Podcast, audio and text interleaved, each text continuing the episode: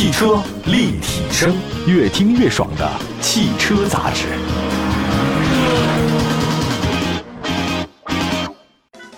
不会吧？不会吧？难道内卷风已经席卷汽车圈了？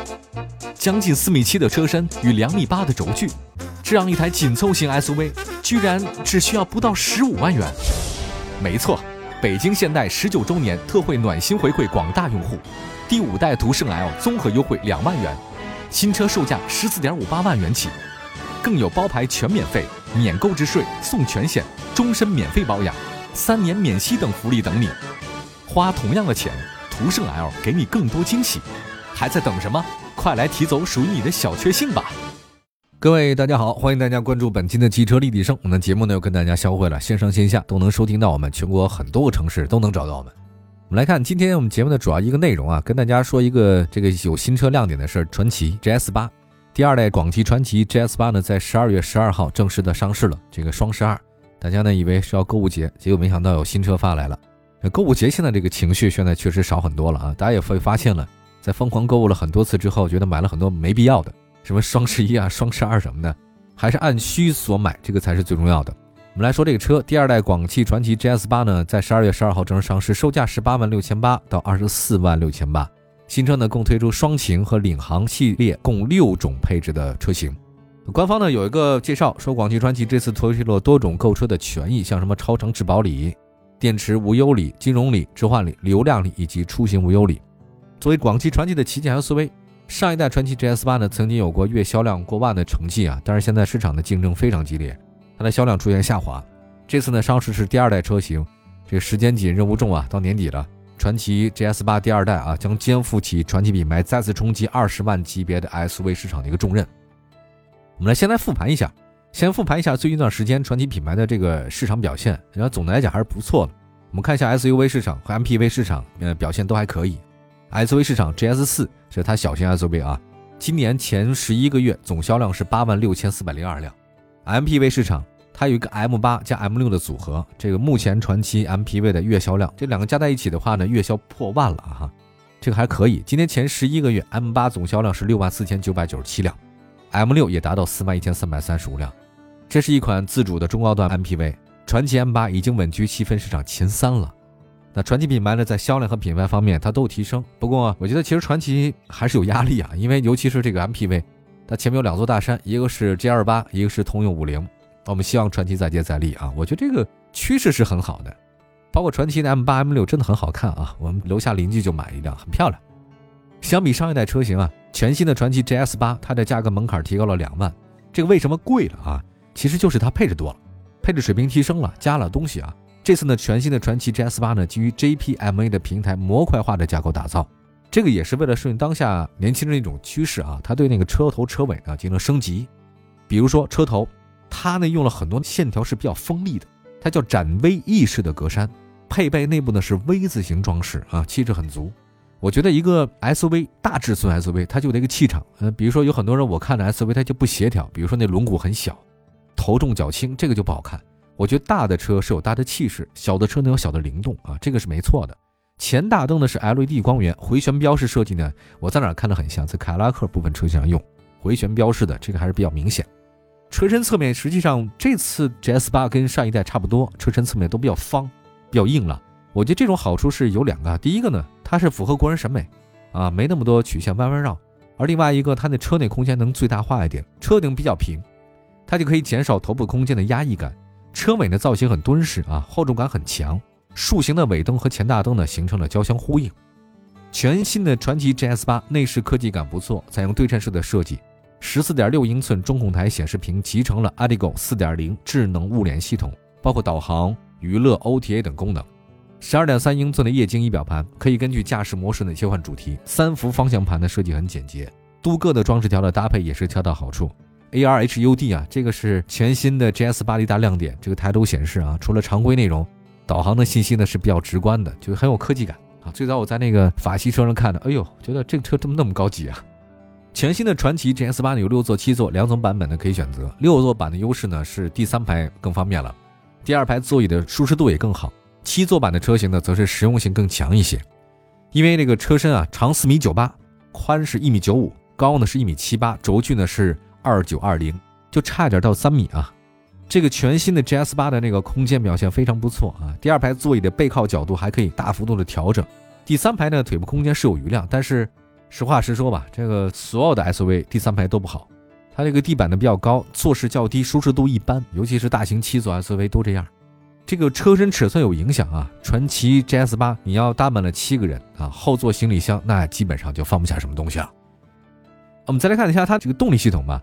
全新的 GS 八燃油版车型搭载巨浪动力2.0的 TGDI 发动机加爱信第三代的 8AT 变速箱的动力总成，最大功率185，最大扭矩400牛米，最大功率与上代车型保持一致，最大扭矩提升了10牛米。有两驱或者四驱版的这个车型选择，四驱版的车型搭载适时的四驱。这个混合动力版的车型搭载2.0 T E M 加丰田第四代 THS 混合动力系统，大家对这个系统很熟吗？这个确实是我印象特别深啊。发动机最大功率一百四千马，最大扭矩三百二十牛米。前驱发动机最大功率一百三十四，最大扭矩两百七。四驱版的车型增加了后驱动电机，最大功率四十，最大扭矩一百二十一牛米。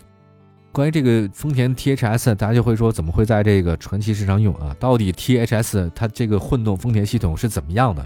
一会儿呢，再跟大家好好讲讲。就是这个混动系统嘛，真的是一个非常有意思的东西。就到目前为止，我觉得做的比较好的是两天，一个是丰田，一个是本田。可能是因为他们就觉得电池车不是他们最终极的梦想，因为他们最终极梦想日系都认为是氢，所以他们在氢能源正式大规模开始使用之前，他们用的更多的是混动。这是发展理念的问题，不太一样哈。一会儿呢，再跟大家说说这个丰田 THS 系统，很有意思。那一会儿回来。汽车立体声，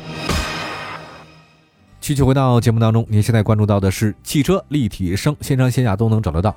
我们今天在节目当中呢，跟大家说说这个第二代传祺 GS 八的一个竞争力分析报告。其实因为关注这个车的人很多啊，广汽传祺还是很强的。第一代 GS 八卖的很好，那现在因为竞争压力大，所以它赶紧升级换代，这个是对的。我们刚才说到了传祺 GS 八的一些基本情况，说到那个混动搭载的它这个系统是什么，其实是丰田的。不知道大家注意到没有？刚才说那个丰田 THS 系统，这个确实是好科技。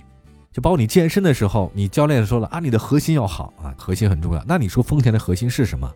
头大的核心技术还真的挺多。目前看第四代的这个 THS 系统就是其中一个。它这跟其他品牌的混合系统有什么不一样的话？那我跟大家简单说一下啊，就是动力分流学派。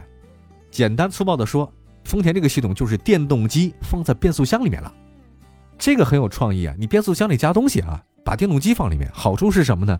最大的好处，它节能啊，它能非常节能。第二个，在激烈驾驶的时候呢，油耗是非常低的。好吧，我们在这儿呢，因为我是理工男嘛，我就多说几句啊，纯技术交流。不爱听的朋友呢，可以快进啊，大概也就两分钟。混合动力实际上有好几种。第一，你按照动力传动系统分布有串联、并联、混联啊，这个大家都学过，特别简单。第二，用途分有续航里程延长型的混动，第二个呢是动力辅助型的这个混动，一个呢就让你开的长一点，让你的这个驾驶效率高点，其实是一样的。第三个，按照电动机和内燃机的搭配分，叫微混、轻混、中混和强混，单电机直连、双电机直连、双电机非直连，我就不展开其他说。丰田是什么？是双电机直连。双电机啊，这个直连系统，那双电机非直连是谁啊？那雪佛兰沃兰达、本田 iMMD，它就是这个双电机非直连，而丰田是双电机直连。说了这个这么简单的一件事是什么呢？就两台发动机直连，跟发动机直接连接。你当发动机你功率的时候，分成两部分，你给电机啊，给驱动轮，再加上那个 eCVT，它这个整个结构啊，它整个那个齿比控制的非常好，那么适配度很高，所以它就省油嘛。如果大家对这个还不熟悉的话，简单说，第一代丰田普锐斯。搭载的就是这个技术，这是世界上第一个搭载混合动力车型的普锐斯。现在换代了，大家都知道，THS 系统也有升级啊，现在是第四代了。那这次呢，第二代传祺 GS 八，它的混动系统用的就是丰田的，还是比较合适的哈。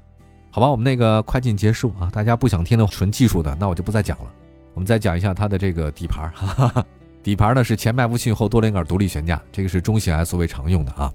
再来说说全新的传祺 GS 八，价格门槛提高是为什么呢？配置水平高了，官方售价十八万六千八的二点零 TGDI 两驱豪华式连版是目前的入门车型，它可以标配的是矩阵式 LED 大灯、二十英寸的轮圈、全景天窗、感应式电动后备箱、十二点三英寸的仪表盘，全液晶的十四点六英寸中控、真皮方向盘座椅、全速域自适应巡航、车道保持三百六的全景影像、无钥匙进入、自动分区空调、前车窗的一键升降、车联网 OTA、前排座椅加热。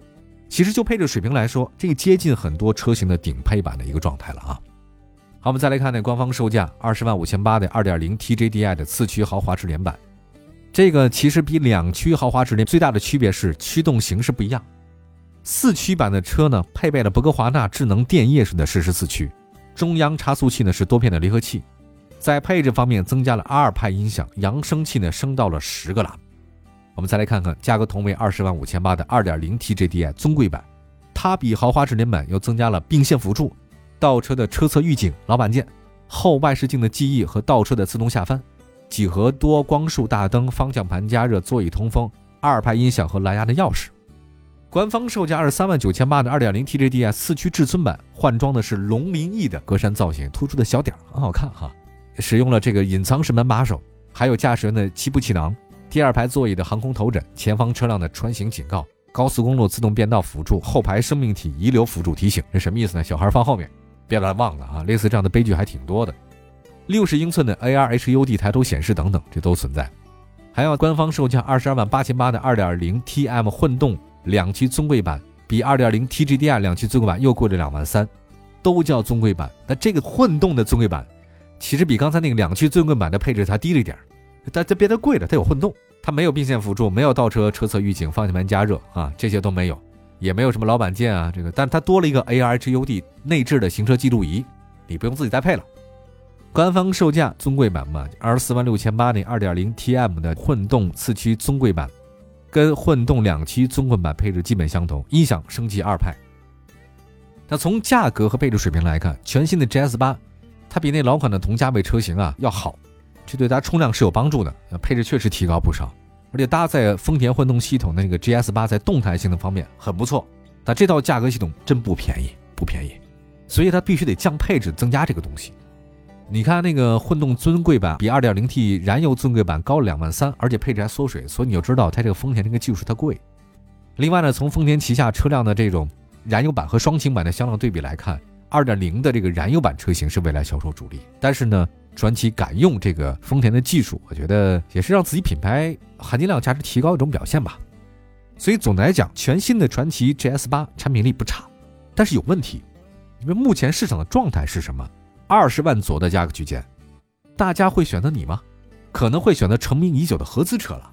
所以在这里要劝一下大家，其实相对合资品牌 SUV 二十万的左右的售价，自主品牌它可能品牌力没那么高，但它质量的配置还是比较高的，而且提供不少的硬派 SUV。其实传祺 GS 八大概就这个状态。